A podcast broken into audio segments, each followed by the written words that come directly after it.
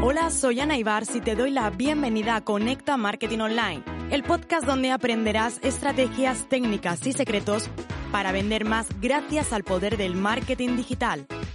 Inquietos, inconformistas y revolucionarios, siempre a la caza de las conversiones. Así somos los apasionados del marketing en Internet. Tú también lo eres. Quédate porque este podcast es para ti. Seguramente cuando has leído clientes difíciles te ha venido a la mente algún nombre de un cliente, ¿verdad? Bueno, y es que todos, absolutamente todos, hemos tenido esos clientes difíciles, clientes que nos dan dolor de cabeza, y sobre todo yo lo denomino, hay muchos tipos de clientes difíciles. Alguno es porque eh, todo el tiempo que tú inviertes no lo ves remunerado, porque no te está enviando toda la documentación que necesitas, porque no responde, o quizás porque todo era para ayer, ¿no? Siempre va tarde, la avisas y siempre va tarde. Pero es que realmente que parte de nuestro trabajo como profesionales de marketing debe ser precisamente el aprender a lidiar con estos clientes y saber cómo gestionar cuando no están cumpliendo con nuestras expectativas. Hay algo que aprendí desde que lancé mi agencia y es que uno no puede vivir de expectativas, sino tiene que vivir de realidad y tiene que vivir del día a día. Y todo esto, lidiar con este tipo de clientes, te dan muchísimas tablas y debo decirte que forma parte del proceso. A todos nos encantaría tener al cliente perfecto, el cliente que te envía todo a tiempo, que te lo envía con tiempo, el cliente que te escribe mm, si es por email dentro de las horas adecuadas. A todos nos encantaría, pero la realidad es que la vida no es perfecta y con lo cual la relación con los clientes tampoco lo es. Pero no lo es porque al final somos seres subjetivos. Nosotros y ellos. Y en ocasiones no es el cliente. A lo mejor en ocasiones somos nosotros. Quizás en ocasiones puede ser que un cliente te ha escrito un email y quizás porque tenías un mal día personal te lo has tomado como vamos, como si te estuviera insultando y realmente no es así, ¿no? Luego lo ves con el tiempo. De hecho, para ayudarte precisamente en este episodio es lo que quiero hacer, algunas de las lecciones que he aprendido como emprendedora y ahora como CEO, teniendo mi propia agencia, en la que debo decir que tengo clientes maravillosos, ¿vale? Todo esto hay que decirlo. Y ojo, que esto ha costado, porque también he pasado por diferentes tipos de clientes, pero actualmente estoy y estamos, bueno, todo el equipo súper satisfechos con los clientes que tenemos. Clientes además de largo plazo, que es lo que, lo que siempre buscamos. Pero llegar a esto hemos tenido realmente que construir un camino, un camino de aprendizaje. Así que toma nota porque te voy a compartir los mejores consejos desde la experiencia. Vamos allá. En primer lugar, Escuchar activamente. Mira, una de las cosas que yo aprendí es la diferencia entre estar oyendo y escuchar. Y muchas veces cuando, o uno de los grandes problemas es cuando alguien te está diciendo algo, llega un momento en que dejas de escuchar porque empiezas a pensar cuál es la respuesta que tú le vas a dar. Y eso nos ocurre en todos los ámbitos, pero sobre todo a mí me ocurría con los clientes. Llega un momento en que desconectaba de lo que me seguían diciendo para ver qué respuesta le iba a dar. Así que no, escucha activamente hasta el final. En muchas ocasiones la, la mejor manera de lidiar con un cliente difícil es escuchar y es conociéndolos. No significa que tienes que escuchar todo y decirle que sí, bueno a todo, pero sí que se trata de que escuches bien de principio a final y de que también tengas ese punto de capacidad de determinar qué puede haber detrás o que inclusive a lo mejor esa persona le están presionando desde otro departamento y a lo mejor no te lo dice. Pero es importante que les escuchemos.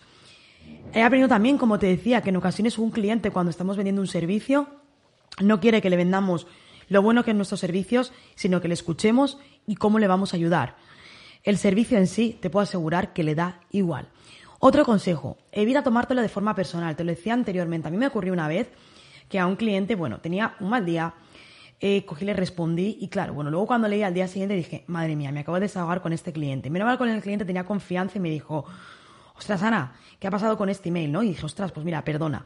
A partir de ahí yo tengo una máxima. Si tengo un mal día, nunca respondo ningún email de un cliente que me pueda ser un poco de aquella manera hasta el día siguiente. Porque sí, yo respondo emails a los clientes. Tenemos project manager, tenemos asistentes virtuales, pero igualmente yo sigo respondiendo a los clientes. De hecho, de esto hablaremos en, en, otro, en otro episodio.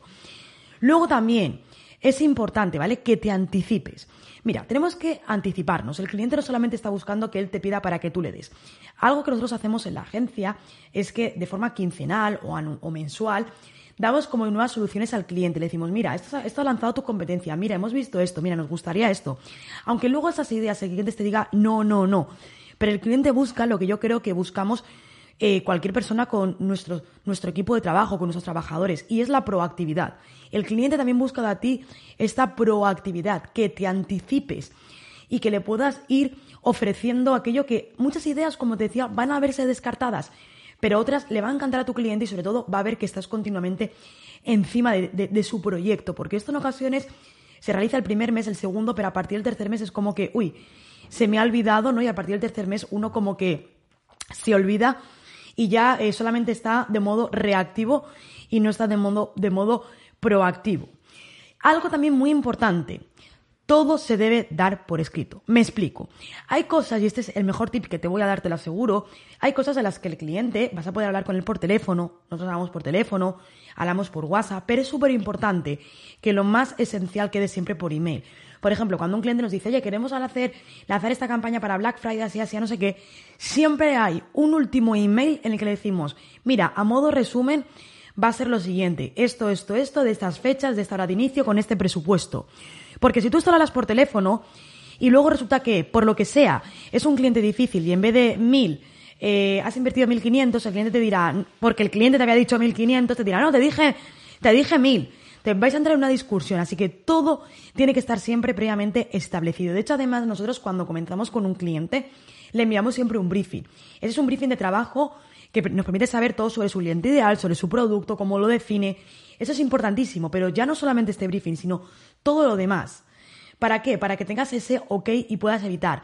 No te sientas como que siempre tiene que el cliente darte el ok. Al final es su proyecto y es un poco como un modo resumen de, oye, mira, vamos a lanzar esto. Te puedo asegurar que escribir ese email que te va a llevar cinco minutos te va a ayudar muchísimo. Y luego, finalmente, también es importante que aprendas a trabajar en equipo con este cliente.